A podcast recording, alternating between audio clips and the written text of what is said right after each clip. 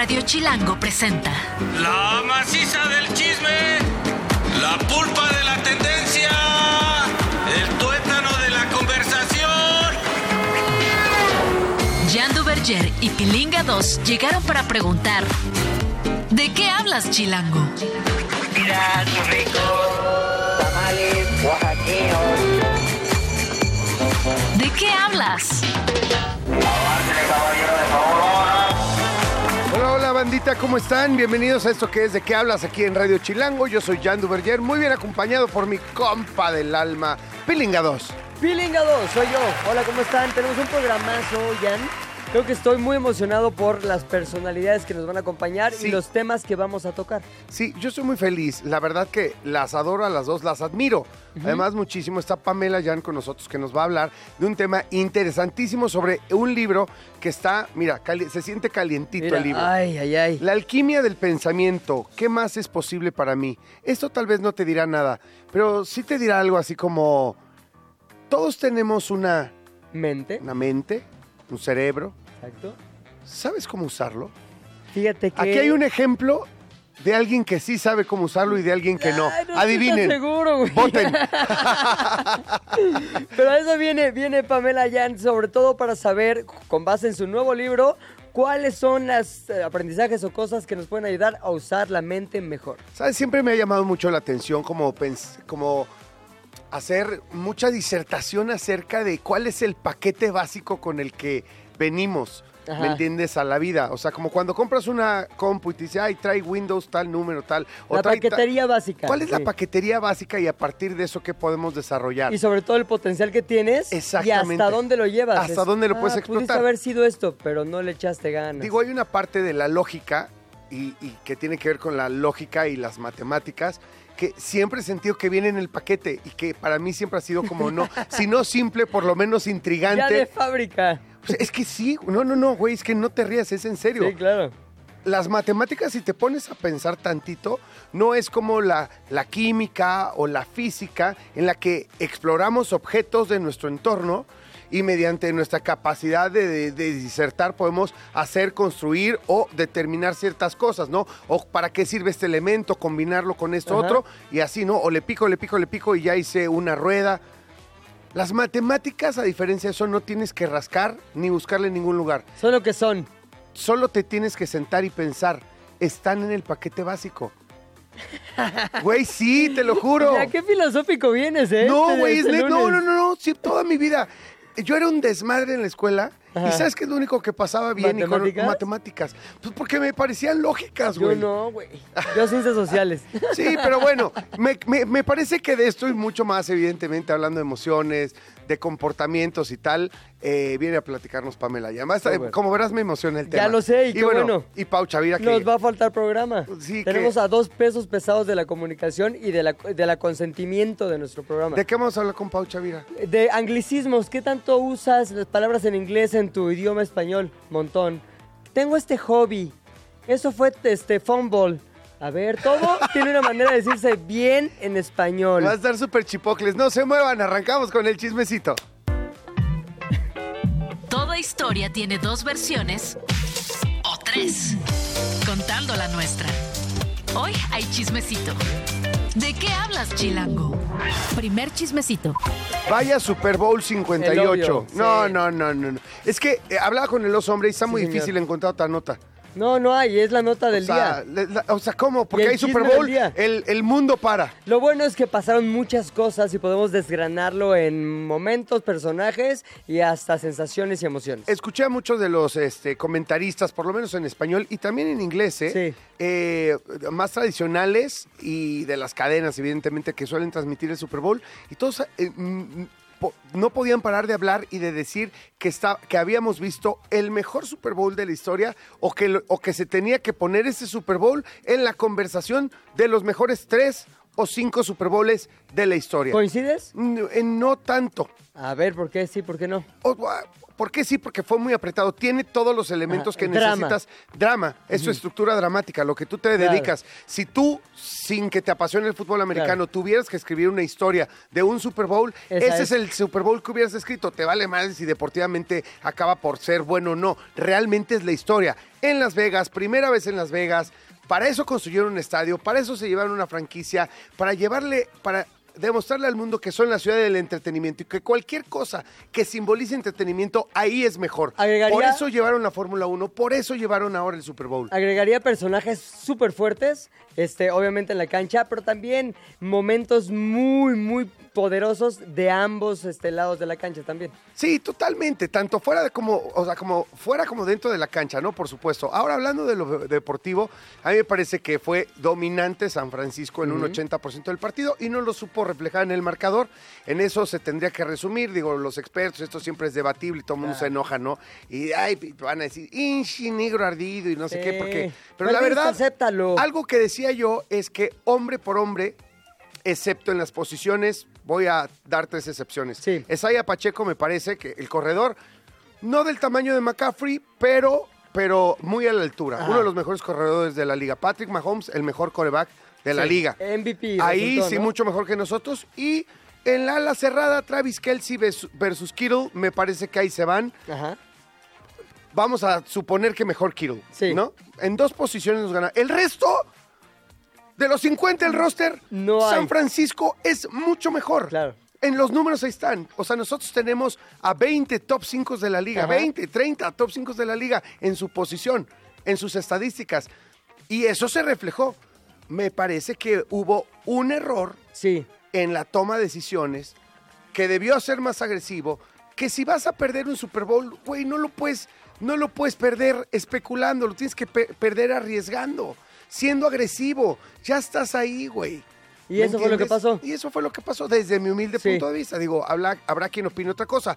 Por supuesto, Brock Purdy no es, es, es un chavo muy solvente, Ajá. muy talentoso, muy joven también, que tiene evidentemente toda una carrera por delante.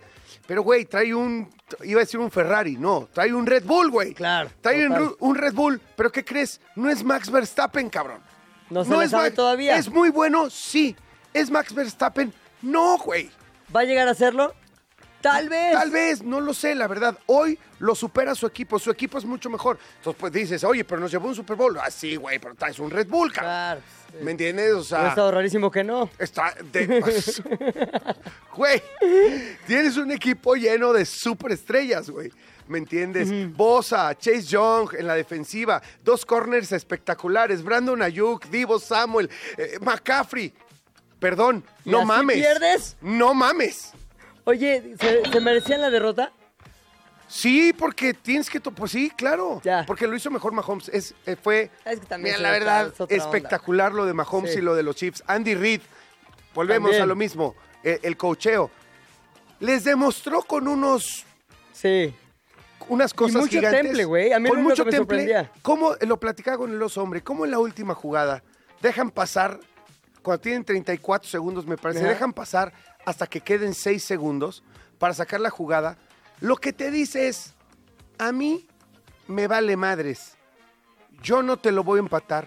Te lo voy a ganar o lo voy a perder yo en mis manos, cabrón. ¿Cómo ves? Así de cabrón estoy y así de así confío en mis jugadores y así de buenos son mis jugadores y así de chidos son de su mente, cabrón. Oye, la onda es que un equipo así liderado por un güey como Reed, Sí. este, se, crece diferencia. ante lo difícil. Y no le pasó lo mismo a, a Sa- a San Francisco, No, no, no. aunque tenían todo para ganar. Yo amo a, a- a Shanahan, acá el Shanahan es un gran entrenador, es un tipo que nos puede llevar a 20 Super Bowl más, Ajá. pero también puede perder, perder los 20, güey. Claro. O sea, en tanto no cambie la actitud. O sea, eso por un lado. Y por otro lado, pues sí, no, no, nada que discutir. No hay comparación entre Brock Purdy, aunque sea una historia maravillosa, sensacional, es mi coreback, lo amo, sé Sí. que nos va a llevar seguramente a otro Super Bowl. Sí, pero no hay comparación con Patrick Mahomes. Oye. Patrick Mahomes va que vuela para ser realmente el mejor de la historia. Él tiene las cualidades, la edad y el momentum para llegar a los números del mejor de la historia, que es Tom Brady. Y luego ya cuando hablemos del desempeño, de sus cualidades, de todo lo que hizo, de sus números, creo que vamos a estar hablando del mejor jugador de la historia. Obviamente es adelantarse, pero de que ya está en la conversación, sin duda alguna.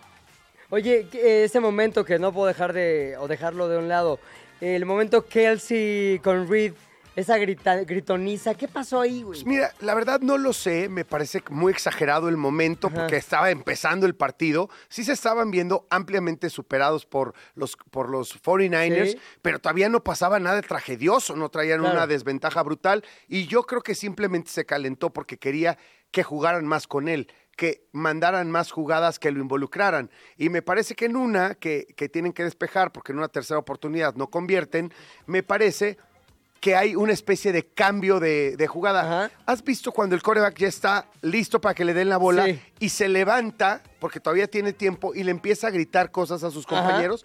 Ahí se cambia la jugada. Este, dije, les dije en la reunión Vamos que iba a la jugada 7, la estoy cambiando a la 12. Vamos a. Es un decir. Claro, es, sí, sí, sí, sí, sí, claro. notas, Es un ejemplo otros- hipotético. Exactamente. Vamos a la 12, vamos a la 12. Recompongan a la 12 y, y se cambian todos para ponerse en la posición de la jugada 12. Me parece que la jugada original, supongo, Ajá. era con Kelsey y la cambian. Y no le sale y tienen que patear. Y entonces este güey se ve que estaba muy excitado, muy eh, con la adrenalina muy arriba y llega a reclamar y le falla por, por 15 centímetros. Y en lugar de parársele al lado, lo empuja un poquito. Sí. Pero no creo que haya sido con, con mala mucha intención. pasión, güey, Con- con- muchísima. Ay, estos güeyes así, así operan. Eso sí. Bueno, muchos datos. O sea, para la gente güey, que no podría sepa. haber un, un especial de de qué hablas Super Bowl. Sí, po- sí, Super Bowl. no Nada más, para que sepan, de 32 Sí, equipos señor. hay dos equipos que nunca han ganado el Super Bowl. Y ¿Cuáles varios de ellos ni siquiera han llegado. No, te, te los menciono. Los Falcons, eh, los Atlanta ah, ya llegaron, pero no ganaron. Arizona, Buffalo, Carolina. Buffalo, güey, que llegó a cuatro en los 80 y los Ajá. perdió todos. ¿Cuatro o cinco? Cuatro, ¿verdad? Cuatro.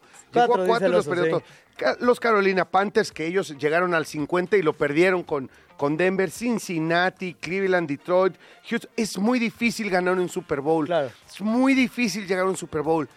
Entonces, para los que se preguntan, ay, qué quiobalas, qué óvalas. En cinco años, llegar a cuatro y ganar tres, Está cañón. si eso no sé, si eso no es ser una dinastía en este deporte y en esta liga, yo no sé qué lo sea. Chismecito 2. Oye, siguiendo un poquito con el Super Bowl, pero ya la parte más del corazón. Adele, obviamente, este, está, tiene una residencia en Las Vegas y ella opinó sobre qué onda con Taylor Swift y toda la maroma que hizo para llegar al Super Bowl y obviamente la gran, gran cobertura que tuvo su llegada o no llegada. Ella dijo, a ver, cada quien tiene el derecho de estar donde quiera, pasar su tiempo libre como quiera y yo apoyo a los Chiefs de Kansas, simplemente porque está Kelsey, el novio de Taylor Swift. Ya me encantó que estuviera y ya déjense de tonterías. La y cantidad de artistas y famosos que estaban ahí es, Ay, imagínate. es impresionante. Taylor Swift obviamente encabezando la lista, pero estaba Ice Spice, Justin Bieber, su esposa, Blake Lively, el Rey Misterio, obviamente. Christopher Ockerman, que lo digo con acento gringo, pero en realidad es el de Rebelde, el RBD. R- Christopher ¿Qué- Uckerman. ¿Qué tiene de malo, güey? ¿Sabes quién han de haber estado también ahí? Los Tigres del Norte son estúpidamente fans Seguro. De, de los 49ers. Han de haber sufrido horrible, caray. Y sabes qué? Sir Paul McCartney también estuvo ahí. Y una cosa importante, a ver, la presencia de Taylor Swift era esperable porque el corazón Claro. manda y tenía que haber el beso y todo esto.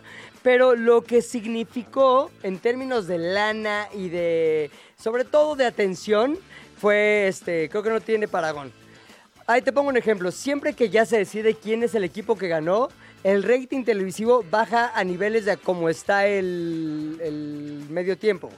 Entonces baja un montón porque está toda la emoción, pero aparte hubo el tiempo extra, pero aparte mucha gente se quedó a ver si Taylor bajaba o no, si le daba o no un beso a Kelsey y cómo iba a ser ese beso porque iba acompañado de la mamá, etcétera. Ahora, a mí lo que sí me queda muy claro es que Kelsey está medio güey. La neta, por lo menos en ¿Por términos sociales, güey. O sea, es lo- la impresión que me dio. Ajá. Se sube y empieza a decir, ¡Viva Las Vegas!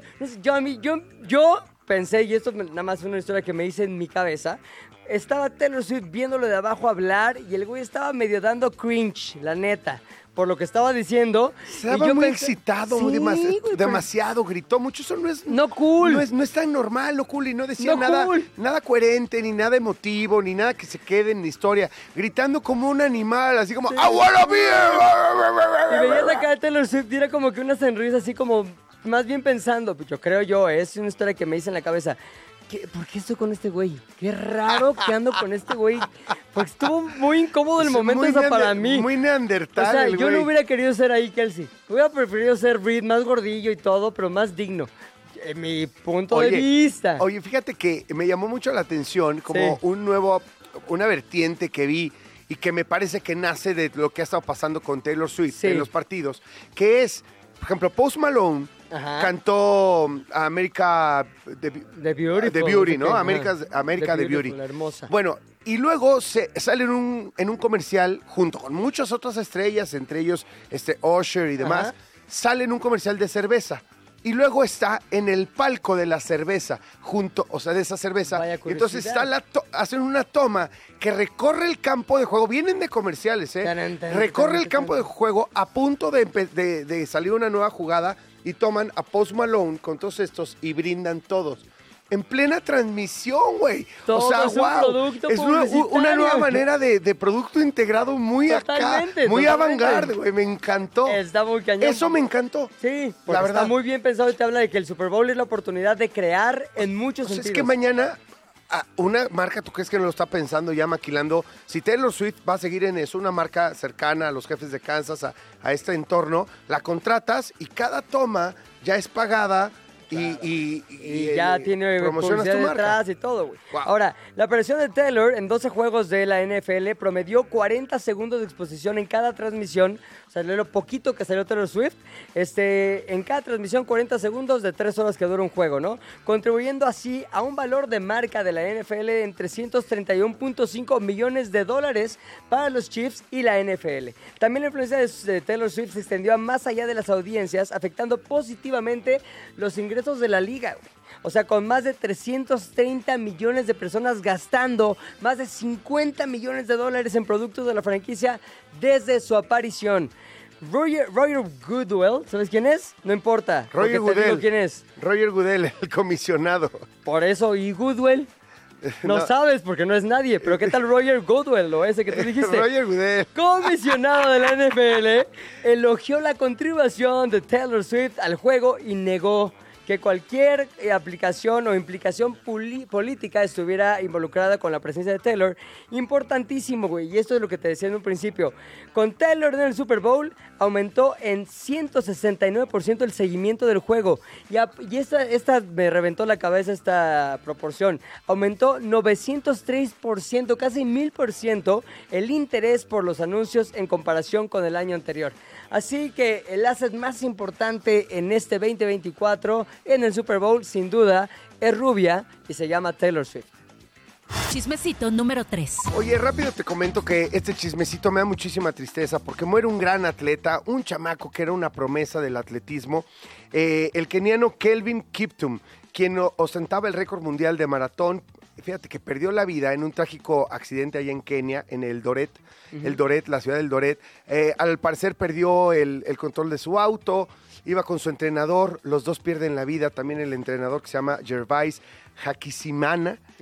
Y este, y nada, pues es un chamaco de 23 años, si no me equivoco, 24 años. Este, había roto récords en, en los maratones de Valencia, Londres, Chicago.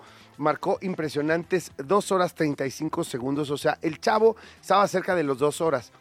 Hay un, un, este, maratonista muy famoso, Ajá. Kipchoge, que ya está más sentadito en años, que es una leyenda, por supuesto, en el maratón, que rompió la barrera de las dos horas, pero bajo ciertas condiciones que no se le, re- que no se le reconoce. Reconoce se hizo, en Berlín se hizo una carrera muy particular en la que iba, traía un equipo de corredores a su lado que, que iban, además de ayudándole a marcar ritmo, y se iban reciclando, ¿me entiendes? Se iban reciclando, además le iban cortando el aire Claro. delante de él, ¿me entiendes? Y, y era una, una carrera solamente para que Kipchoge, eh, con la marca Rompiera que lo patrocina, la de la palomita, rompiera, el- rompiera la barrera de las dos horas. Se esperaba que este muchacho, que Kiptum, rompiera la barrera de las dos horas. En condiciones en normales. En condiciones normales, en una competencia normal. Me- decían que este chavo era el que, el que iba a romper todos los récords de Kipchoge. La verdad, más allá de eso, perdemos un gran atleta, una gran promesa, pero un chamaco que evidentemente había luchado mucho por salir adelante y estaba en la élite del, del atletismo mundial. Además, muy querido, respetado, del que se esperaba mucho. Pues nada, descanse en paz. Solamente Qué lástima, qué- Una, una verdadera lástima. Que Sí. era una estrella en potencia y además carismático y demás. 24 años. 24 años. O sea, sí podría haber sido mi hijo. Sí, pero bueno, descansa en paz. Siguiente, chismecito. Cuarto chismecito. Ole, hasta con Perdón, perdón, fui yo, fue mi culpa. Ah, todo bien. Estamos aquí echando nada. Oye, a A ver. En el Super Bowl también se presentan las sorpresas de eh, cinematográficas para el año que estamos viviendo y en esa ocasión no fue la excepción. ¿Qué películas vienen? Deadpool contra, no contra, y Wolverine en una misma película. Es la manera en que finalmente el personaje de Deadpool entra al mundo Marvel de lleno. Antes había salido un poquito ahí en ciertas películas, Ok. pero siempre eh, habían anunciado que estaría increíble que estuviera Wolverine porque Deadpool y sobre todo el protagonista de esta película, que como tú sabes se llama... Se me fue oso. Ryan Reynolds, ¿viste? Ryan Reynolds. Siempre apuntándome. Este es gran, gran fan de, de Wolverine y sobre todo de Hugh Jackman, que es quien representa este personaje. Así que se viene esa película. La segunda que se anunció y cuyo tráiler pudimos ver en el Super Bowl fue la de Wicked. ¿Tú viste la obra de Broadway de Wicked? Sí, sí la Basada vi. en El Mago de Oz. ¿Sabes que la vi aquí en México? Eh, La estuvo el montaje. Con Dana Paola. Con Dana Paola. Y de altísima calidad, De ¿eh? to- a todo como, sea, como en Broadway.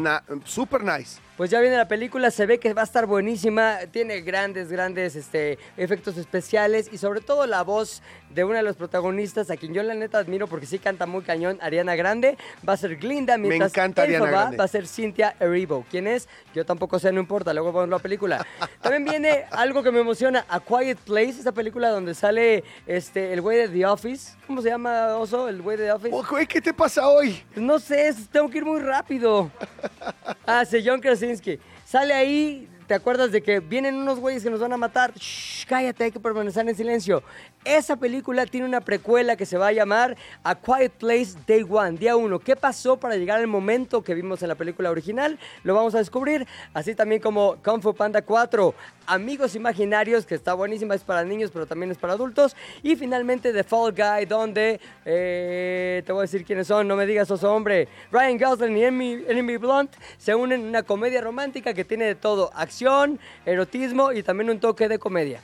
Qué bonito. Ay, lo qué, dije qué bonito, ya descansaste. Ay. Oye, bueno, vamos a ir a un Quiero un corte corte. comercial. Antes te quiero encargar, os hombre, y a toda la bandita, porque mira, luego ponemos muchos cortos, ¿no? Sí. Y ponemos contenidos en las redes sociales. Correcto. Y entonces se pueden sacar las cosas de contexto o no, depende. Lo que pasa es que no tienes la explicación completa, pero sí vi que levantó muchísimos comentarios lo de Luisito Comunica en El Salvador, muy Uf. cabrón. Entonces yo creo que un día le deberíamos dedicar un, un- un momentito, no va a ser hoy, nada más quería decirlo, que sí, Pamela sí. que sí los leemos, sí los escuchamos, no pasa nada, vamos a platicar del dictador. No, no es cierto. Pero vayan, vayan a ver el contenido si no lo han visto para que sepan de qué hablamos. de qué hablamos, sí. Porque lo vamos a retomar. va está ser, interesante, está interesante. Va a ser The platicarlo. Quiet Place Day One. Ok, vamos a un corte comercial, regresamos. Ya está Pamela Jan aquí con nosotros, bravo. ¿De qué hablas? Ya regresamos a ¿De qué hablas? ¿En qué estábamos? Jan y Pilinga 2 saben mucho, pero no todo. Por eso tuvimos que llamar a un especialista. ¿De qué hablas, Chilango? Bueno, bandita, ya estamos de regreso y hace rato, mi querido Pilinga, Sí. hablábamos justo de, de qué viene en el paquete básico, ¿no? El paquete básico incluye mental. mental, exactamente. Tienes una mente, pero no siempre sabes bien cómo usarla. No, necesitas un manual. Y estaría bueno que alguien se siente y escribe ese manual. Ya sucedió, Y ¿sabes qué? está aquí. Está aquí. Pamela Jan. Pamela Jan, y el manual al que nos Perdón antes de que empieces a hablar, porque no, te, no te vamos a interrumpir para nada. Queremos que nos cuentes tú y hables mucho. Es el manual La alquimia del pensamiento, tu nuevo libro, ya disponible desde el 2 de febrero, ¿cierto? Así es, mi querido Pepe. Jan, es que este libro literalmente lo parí con sudor y dolor porque ustedes saben lo difícil que es poner la mente humana en 300 páginas. Claro. No, bueno, me imagino que muy complicado. De una manera, además, que no solamente fuera informativo, porque pues de qué te sirve saber algo si no lo puedes llevar a la acción y no lo puedes llevar a la práctica en tu día a día cuando te estás dando de topes contra la pared porque no sabes cómo gestionar tus pensamientos o tus emociones. Entonces, hazlo práctico. Pero ya llegó y ya está aquí. Oye, a ver, dime, ¿de, de dónde partes para darle esta solución que sea este multirracial, multicultural, que a todos nos pueda servir? Porque desde que me dijiste el sentido del libro, yo dije, wow, a mí sí me suena. Claro. Yo muchas veces eh, no, no entiendo bien cómo manejar muchas cosas que pienso, mi mente, ¿me entiendes? Este paquete básico con el que venimos. ¿De dónde partes para, para que le funcione a todo el mundo? Fíjate que fue un proceso de eh, investigación y de análisis muy profundo. En, de hecho, me apoyé en otros especialistas pues para rebotar ideas, decir, a ver, espérame. O sea, lo que yo quise hacer es, imagínate que tú tienes un, un sushi enfrente de ti, ¿no? Pero eh, si te lo comes todo de un bocado, te vas a atragantar, no vas a entender qué es lo que pasa, entonces lo tienes que cortar como en pedacitos para que entonces te lo puedas ir comiendo bocadito por bocadito y disfrutarlo. Entonces lo que hice es, hay un proceso al cual yo le llamo el proceso de manifestación de realidades, que básicamente es ese proceso a través del cual todos los días, en todo momento, creamos nuestra experiencia de vida. Sucede que, chicos, que ese proceso normalmente es inconsciente y automatizado. Entonces, recibes un estímulo y de ahí se desatan 10 factores hasta que llegas a los resultados, a lo que hiciste y en donde la regaste y en donde las cosas no te salieron como tú querías. Sucede que entonces, mientras este proceso sigue siendo inconsciente y automatizado, pues te vuelves víctima de tus productos inconscientes, de lo que te sembraron, de tus hábitos, de tus patrones de pensamiento, patrones de comportamiento, etcétera, etcétera. Básicamente te vuelves una víctima de ti mismo, no de tu mente. Entonces, ¿qué es lo que hice? Pues fui desglosando. A ver, vámonos, ¿cuáles son estos 10 factores a través de los cuales construimos nuestra experiencia de vida todos los días, de forma tal que los puedas identificar, conocer perfectamente, para que entonces el factor 11 es el pensamiento consciente, el logos. Es interferir en el momentito en el que dices, chin, ya estoy actuando, o ya estoy pensando, o ya estoy sintiendo, o mi actitud. ¿En qué parte estás cometiendo ese error que echa a perder o pudre esa frutita que pudre todo el frutero? Para que entonces a través de preguntas de interferencia, de catalizadores, que todo tiene que ver con la alquimia, y ahorita hablamos de por qué alquimia, puedas entonces retomar ese control saludable sobre tu mente y utilizarla como una gran aliada. El principal, eh, digamos, la cosa más difícil de hacer es reconocer cuáles son estos factores que no nos permiten controlar nuestra mente o cuál es el proceso para lograr identificarlos, porque al final, como tú dices, es una sopa que a veces es tan complicada de entender que un libro así hace muchísima falta. Fíjate que sí, es que venimos con esta computadora maravillosa, ¿no? Pero la utilizamos en su versión de fábrica 1.0. Nunca nadie nos dijo que, por ejemplo, podemos descargar nuevos softwares, Que hay que, la podemos que actualizar. hay que actualizarla. Entonces la utilizamos, digo yo, que quien utiliza su mente en la versión de software 1.0 es como, como el, eh, le llamo yo, esa, ese zombie que va por la vida, ¿no? Y que utiliza, pues básicamente esta versión de fábrica que ya viene preconfigurada, preprogramada, todos los pres, y pues básicamente va sin cuestionarse nada, siendo quien es, y pues la vida le pasa. Ahora, hay quienes, por ejemplo, ya descargaron la versión 2.0 Sí. esos, esas 2.0 ya se convierten, le llamo yo este software, a eh, los victimus inconsciensos. A ver. Porque el, el victimus inconsciensus es esta persona que ya se cuestiona. Ya dice, ah, caray, ¿por qué pienso como pienso? No, no me gusta esto. Y entonces va y lleva su computadora interna a un especialista, llámese terapeuta, por ejemplo, a que le ayude a encontrar quién fregados le programó lo que le programó o quién hizo el ensamblaje de fábrica y pasar toda su vida echándole la culpa a los demás de pues todo lo que le sucede y todo lo que le sale mal, ¿no? O al gobierno, o a sus papás, o a sus abuelitos, o a su Eh, pareja, eh, o a... Eso es importante. O sea, esto que estás diciendo es importantísimo porque es un proceso de pensamiento o de pensamiento, sentimiento, pensamiento, sentimiento en el que entras como una especie de círculo vicioso y nunca sales de ahí y realmente crees que los demás te están boicoteando la vida y nunca te das cuenta que tú tienes que cambiar un proceso de pensamiento para poder sentir y actuar de otra manera. Totalmente, es que realmente todo el tiempo pensamos que la vida nos pasa, las cosas nos pasan, es como, es que me pasó esto, es que el destino me pasa, me pasa, me pasa. Te voy a decir un secreto. El 20% de lo que nos pasa es algo que no podemos controlar, solo el 20%, es decir, eh, son las circunstancias que no quisimos, que no provocamos, esa enfermedad que no buscaste conscientemente. No puedo dejar de pensar en los 49ers mientras escucho, escucho a, a Pamela, perdón. O sea, perdón que regrese al, al maldito Super Bowl, Pero pero, está es eso. el ejemplo, ahí está sí, fresco claro. el ejemplo. Exacto, entonces, ¿qué sucede? no? Es, eres como, si estás solamente en ese 20%, te clavas ahí y te vuelves entonces en una víctima de ese 20%. Pero el 80% restante tiene que ver con cómo interpretas y qué haces con lo que te pasa. El 80% restante es cuando reclamas tu poder creativo, cuando te das cuenta que esta vida no viene solo a conocerte como el víctimo sin consensus, sino que vienes también a crearte. Y entonces descargas el software 3.0 que es el que viene con alquimia del pensamiento, en el que te conviertes en el alchemus consciensus capaz de hackear tu cerebro, de entender cómo funciona también tus emociones, porque la mente es racional y emocional. Y entonces, como bien dijiste, Jan, pues decir, ok, a ver, ¿qué hago con este 80% que sí me corresponde? Y cómo me responsabilizo de eso para ampliar mis posibilidades. La alquimia finalmente es eh, sustituir esta sensación como de soy víctima por esta sensación de puedo hacer algo para que mi realidad cambie. Literal, ¿sabes cómo le llamo yo, Pepe? Es como, en lugar de ser víctima de lo que te pasa, es cuando entiendes que tú le pasas a las cosas que te pasan. O sea, es decir, esto me pasó, ahora yo, con mi poder de alquimista, voy a transformar esta situación, la voy a resignificar y voy a poner un alto en el proceso automatizado en donde normalmente me tropiezo con los mismos pensamientos, actitudes, acciones.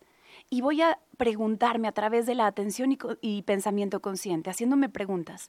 ¿Qué de aquí puedo cambiar? ¿Qué más es posible para mí en estas circunstancias? Es, es que es, es brutal. A- ahora, híjole, Pamela, eh, yo tengo un problema contigo porque eres, incre- eres increíblemente persuasiva. O sea, al- algo que de- del tema que creo que Pepe y yo sí, Sí. conocemos es de ritmo, tono, formas de, de comunicar y tú eres, eres- Buenísima para hacerlo. Eres buenísima para hacerlo. eres increíblemente persuasiva. O sea, sí, o sea, yo digo, sí, lo que tú digas, eso voy a hacer. Te lo compro. Te ¿Cuándo lo compro. sale el ¿Cuándo? dos? Pero, ¿cómo? eh, ¿Qué tantos elementos tienes de esa persuasión en el libro? ¿Cómo logras transportarlo a un libro? Qué buena pregunta. Fíjate que mi primer libro se llama La magia de la persuasión. Sí. Y ese libro pues fue un bestseller y fue maravilloso porque en ese le daba a la gente herramientas, y ahí sigue en venta, ¿no? Herramientas para poder comunicarse con los demás a través de la voz, de la imagen, de los argumentos, del lenguaje corporal No, y de la negociación. de y-. Pero sabes que, Jan, de nada te sirve parecer algo. A ver, sí, la mercadotecnia dice que proyección es realidad. O sea, de nada sirve que tengas algo si no sabes proyectarlo y venderlo. Claro. Pero de nada te sirve tampoco solo parecer algo si no lo eres. Este libro de la alquimia del pensamiento habla de la conversación más importante que puedes tener, que es contigo mismo. Claro, te Es tienes que venderte a, a ti, ti. primero a ti. Claro. Primero, ¿cómo es tu conversación contigo? Porque sabes una cosa, la relación entre la conversación entre tus pensamientos y tus emociones muchas veces es todo menos asertiva. Entonces, si tú no empiezas primero por dominar con maestría tu diálogo interno, por más esfuerzos que hagas de ir a conquistar al de enfrente, de vender, de negociar, de- así como los perros huelen el miedo, los seres humanos huelen la falsedad. Entonces, este libro es como la precuela de la magia de la persuasión, porque yo dije, oye, si Star Wars pudo, ¿por qué Claro. yo no? ¿No? Claro. ¿De dónde viene y por qué llegó hasta ahí?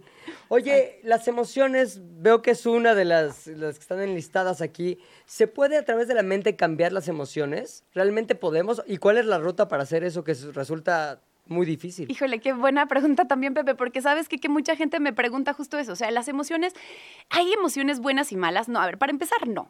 Las emociones son, de hecho, el primer diálogo que tiene tu cuerpo contigo. Las emociones le sirven a tu cuerpo para, ante un estímulo nuevo, dirigir tu atención y tu energía hacia ese estímulo para poder entonces aprender de él, crecer de él, adaptarte y hacer algo con ese estímulo, que tomes una decisión.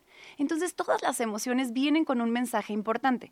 Algunas son más agradables que otras, eso que ni qué.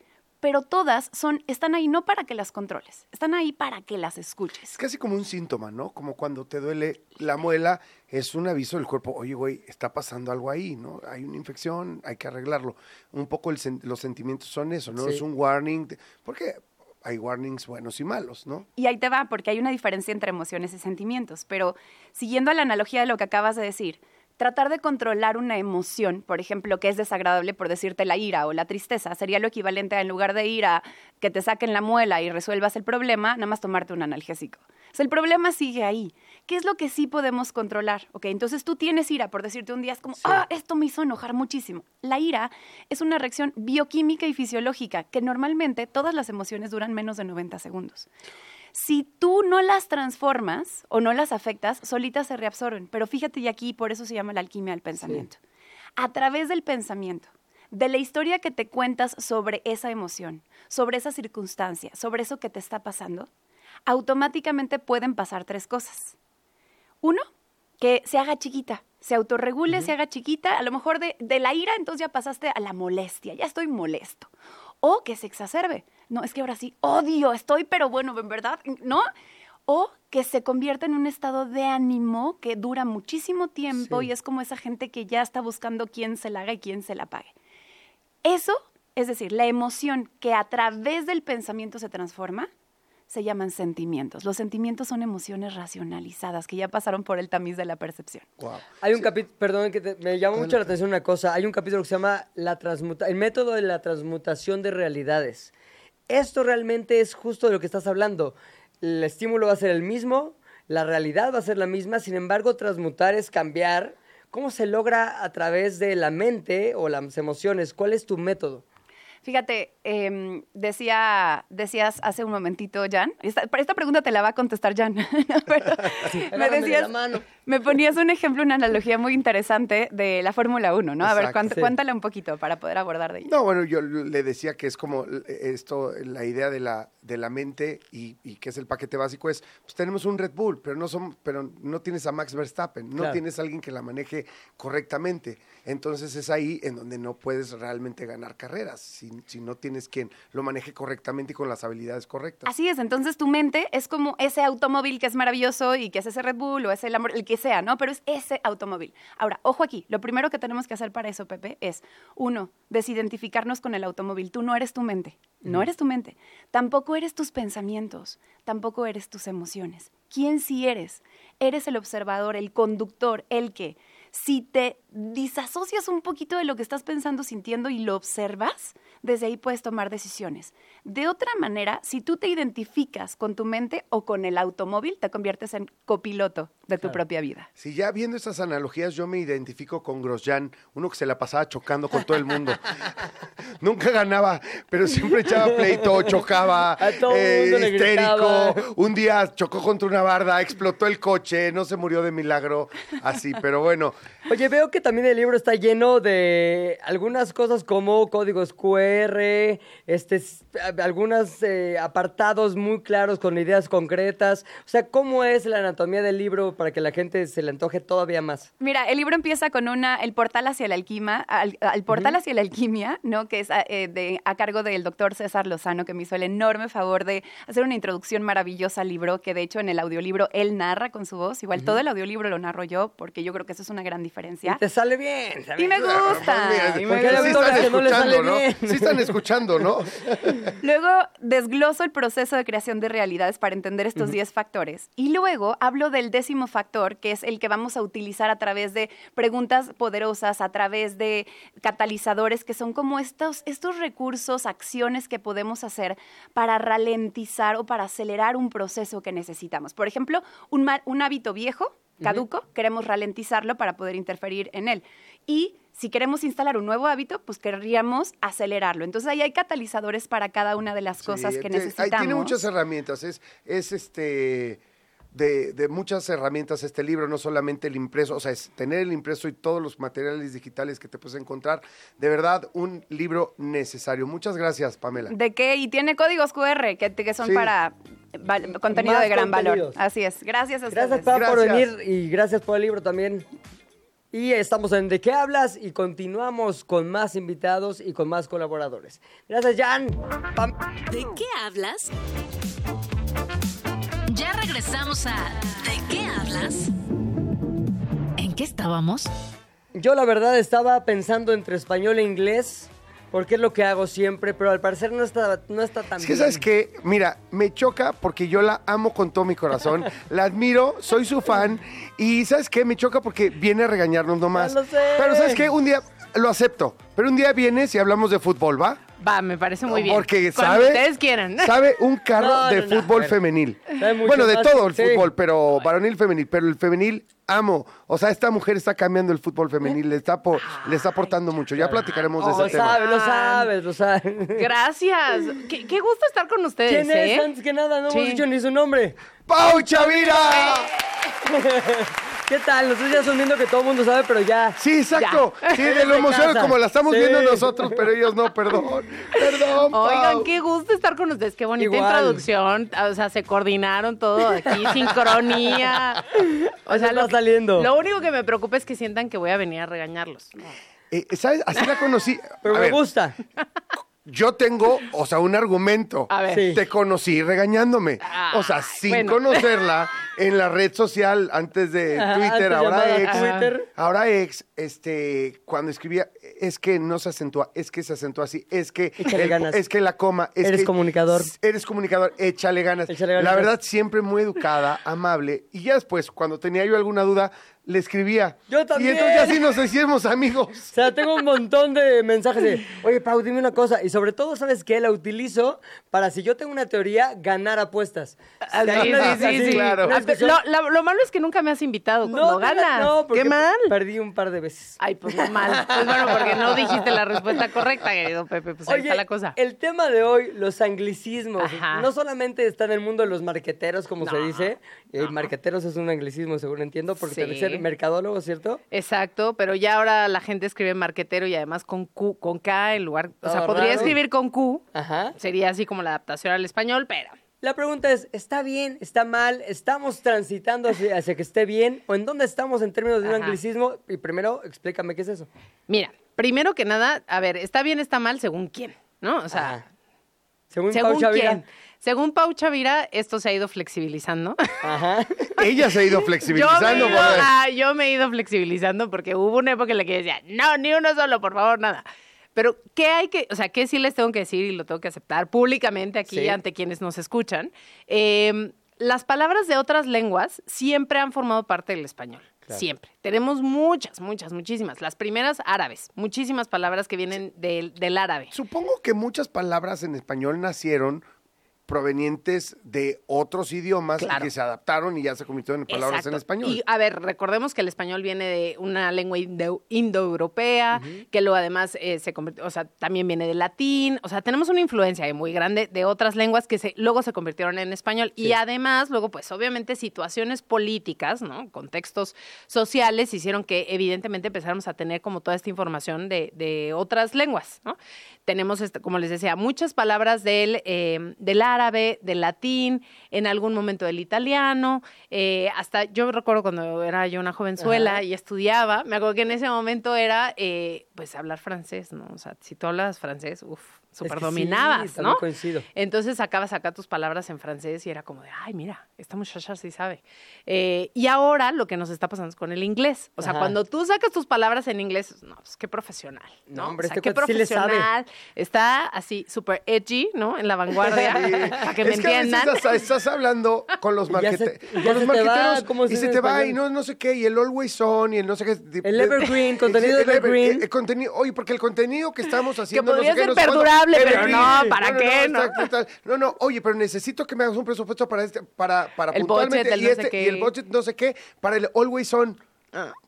Oye, güey, y si no lo, y si no lo dices así, hacen cara como de que no te entienden. Ahora, yo sí ya siento ¿Cómo? como... Es terrible también. O sea, yo creo que ese es el problema. O sea, si ya luego no hablas en inglés, a mí, yo, yo, yo lo agarro ya de broma, pero o sea, hay veces que les digo, no, la etiqueta tal, bueno, hashtag para que me entiendan. O sea, me parece increíble que recurramos al inglés para, entendernos en español, pero sí, bueno. Totalmente. Ahora, ya se volvió para mí un signo como de sofisticación el decir las cosas en español en áreas en las que siempre se dice en inglés.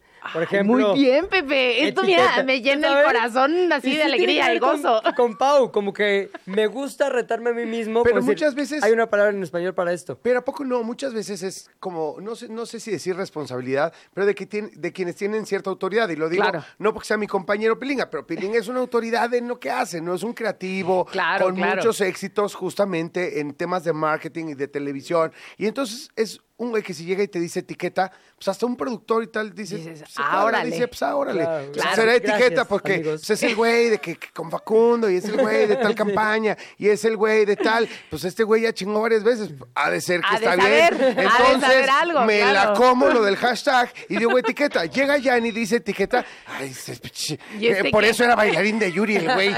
Ignorante, cabrón. O sea, ignorante. Pero qué bien no puede, bailabas, no ¿cómo puede no? decir hashtag el pendejo. Pero qué ¿no? Músculos tenía. Y así, Qué músculo, exacto. exacto. sí. No hay que Pompas, rimazo, la nalga que tenía cuando bailaba. Pero así, ¿a poco no así es? O sea, es Sí. un tema de levels. Ay, Por eso- levels. mira, de levels. No, no, no, levels. no. No, de ni- no, no, no. Es cosa de niveles Claro. ¿no? y, y autoridad. Por eso es interesante que la gente que tiene autoridad Sí. marque tendencia también en Claro, en español. español. Por eso, por eso yo les decía que depende según quién, ¿no? Obviamente, si nos vamos con la Real Academia Española, nos van a decir que no, todo mal, que no, no, no, no, no, que hay que, eh, que hay que tratar de hablar en español. Y yo soy en parte de esa idea, porque sí coincido contigo, Pepe. O sea, hay veces en las que hay palabras en español, para eso que estamos diciendo en inglés, pero sentimos que nos da como, no sé, de verdad, un prestigio Algo. mayor el decirlo en inglés. O sea, y como te digo, esto pasaba antes. O sea, yo sé que esto les parece lejanísimo, pero no crean que tanto. O sea, a principios de los años 2000, hablar en francés era como. ¿Tipo qué? ¿No? Tipo que, no sé, estoy, estoy tratando Le- de pensar. leitmotiv que, es Ajá, leitmotiv viene el El leitmotiv del comercial es. Ah, órale, Ah, qué órale, ajá, exacto, claro. exacto, ¿no?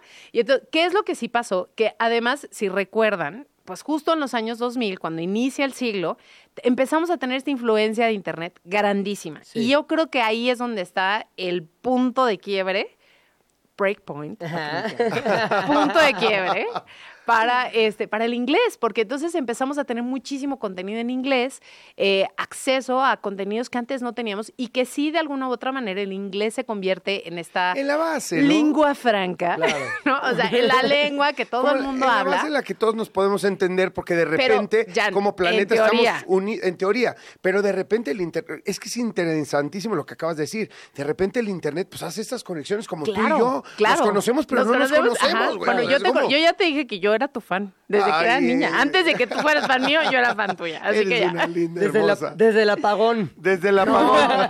No, no, no, desde muriendo lento. Muriendo Yo desde lento en muriendo Timbiriche, lento. Ahí muy estaba, bien. ahí estaba yo. No, pero a ver, pero ves lo que hace la vida, sí. Yo también a ti te Y conocí entonces- por algo por internet, algo. ¿no?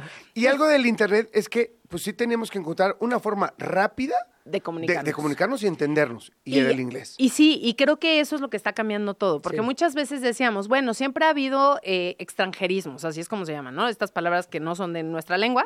Siempre ha habido extranjerismos, siempre, pero la forma en la que ahora se están haciendo parte de nuestro vocabulario, de nuestra, de la forma en la que se, se organiza nuestra mente, de cómo nos expresamos todo, es muy diferente a como sucedía antes. O sea, me parece que era un poco más eh, complejo antes, ¿no? Recurrir a una palabra, o ya la tenías muy, muy ahí, ¿no? El modus operandi, ¿no? Y, a- y, por ejemplo, todas las personas que se dedican a la abogacía, a quienes les mando abrazos, saben que me burlo porque digo que hablan abogañol y recurren al latín todo el tiempo como si habláramos latín todas las personas. ¿no? La Abogañol. Esa sí no la había escuchado nunca. La, la abogañol, guardo, me la quedo y la voy a utilizar. Cuando no entiendas nada, es Ay, abogañol. Gracias, tu abogañol. Qué abogañol. padre el abogañol que me acabas de eh, hablar, ¿eh? O sea, Pero claro, ahora que tenemos el inglés, que incluso, y ahí por eso yo te decía que a veces sí nos entendemos, porque la realidad, o sea, yo- me acuerdo que hace, me parece que fueron cinco años, no crean que fue hace tanto, se hizo un estudio aquí en México y en realidad solo el 10% de la población habla inglés. O sea, habla, Sí, es muy habla inglés, muy es muy poco. Que hace más. cinco años, yo creo que ya ahora aumentó. Pero ¿qué es lo que pasa? Que sí asumimos que muchas personas hablan inglés porque de repente sale así como la palabrita, ¿no? En inglés, el budget, este, el deadline, el, no sé, este, super cool, ¿no? Eh, ¿Qué otra cosa? Hay Eh, unos ejemplos súper innecesarios. Es como si está más fácil decirlo en español que ni, ni sí. siquiera estás No, bueno, cercana a la hay palabra uno, en inglés. hay uno que a mí me costó. Ay, ya A nos ver. vamos, espérate, muchísimo No, trabajo. ¿cómo? Ya, no. El, el, cuando me ponían es abreviado, además, siempre me lo ponen. Ahora yo lo utilizo ¿Cuál? ASAP. Ah, claro, Ajá. as soon as possible. As soon as Ajá. possible. Me tardé años en entender. Yo decía, Y aparte güey, además, ASAP es apúrale, cabrón. Apúrale, Y exacto. entonces, y entonces yo no entendía, Pero güey. no, Y porque si me hubieran puesto apúrale, ya lo hubiera mandado. As así. Ahora, en mayúsculas, ahora. es tan rápido como se pueda. Claro. O sea, eso a veces yo pienso, voy a poner a Zap. No, porque van a pensar que es muy rápido, que se los va a enviar antes del tiempo que ellos esperan. Ajá. No porque a Zap, y esa es mi mente, Sí. no porque a Zap es cuando se pueda. Cuando se puede, claro. Ah, le pongo, te lo mando en dos días, ya, más fácil. Sí, más fácil. Oye, se nos Más acabó el se nos acabó el tiempo, oiga, ¿no? ¿Qué onda? ¿Qué pasó No, ya? ¿qué onda? Pues es que ya. A ver, ve- a ver, jefes de Chilango. más seguido. Media hora más, por favor. Pónganle, ¿qué sigue ahorita Denme, algo? ¿Qué sí, qué sigue? Sí, estreno, un estreno. no, Oye, ¿sabes qué? Pero está Es padre nuevo el que se estreno, ¿eh? aguanten. Está padre el estreno porque son puras buenas noticias y eso nos surge Oh, en la ah, vida. bueno. Va a durar Tener cinco cosas bonitas de la vida. Ay, Pepe, no, cada vez más, seguro cada vez No, más. no, no, no, seguro que sí. Oye, Pau, No, tienes que volver, es que perdón. Yo vuelvo hacer- cuando- No, pero cuando ¿sabes qué, quieran. Julia? Sí hay que hacer un especial sabiendo que si viene Pau, ese bloque completo es de ella. O sea, Porque es- nos la pasamos hablando, Sí, chismorreando acá de cosas que Oye, y nos tiene que hablar de fútbol y nos falta decir claro. las palabras. Mira, te tengo laptop, Laptop, gourmet, ajá. brunch, feedback, cool, hashtag, Brunch. business, hobby, fashion, show, ¿Es coach. francés, brunch? brunch, almuerzo. O sea, Sí. aquí almuerzo, porque Hay que ah, pero es que el con brunch, mimosas. exacto. Te juro que se escucha mucho más brunch que almuerzo. almuerzo, por almuerzo supuesto. es como de la época de Don Gato y su Claro. pandilla. O sea, Un almuerzo después de eso sabroso. murió el almuerzo. Emparedado. Emparedado. O sea, no, el ya, emparedado. sándwich. Sándwich, pero sándwich está Sándwich. adaptado al español, con acento, por favor, en la A. Siempre. Ya, bueno, Ok. ya nos vamos, ya nos Ay, vamos. te amamos, Queremos, Los amo a ustedes. ¿Cómo lo están viendo ya? Ya cállense. Gente, el programa nuevo. Gracias. Adiós. Nos escuchamos mañana, bye. Bye. ¿De qué? Eh, hablas. Se terminó la plática por hoy, pero nos escuchamos mañana, a la misma hora. ¿De qué hablas, Chilango? Radio Chilango, Radio Chilango, 105.3 FM. La radio que... Viene, viene.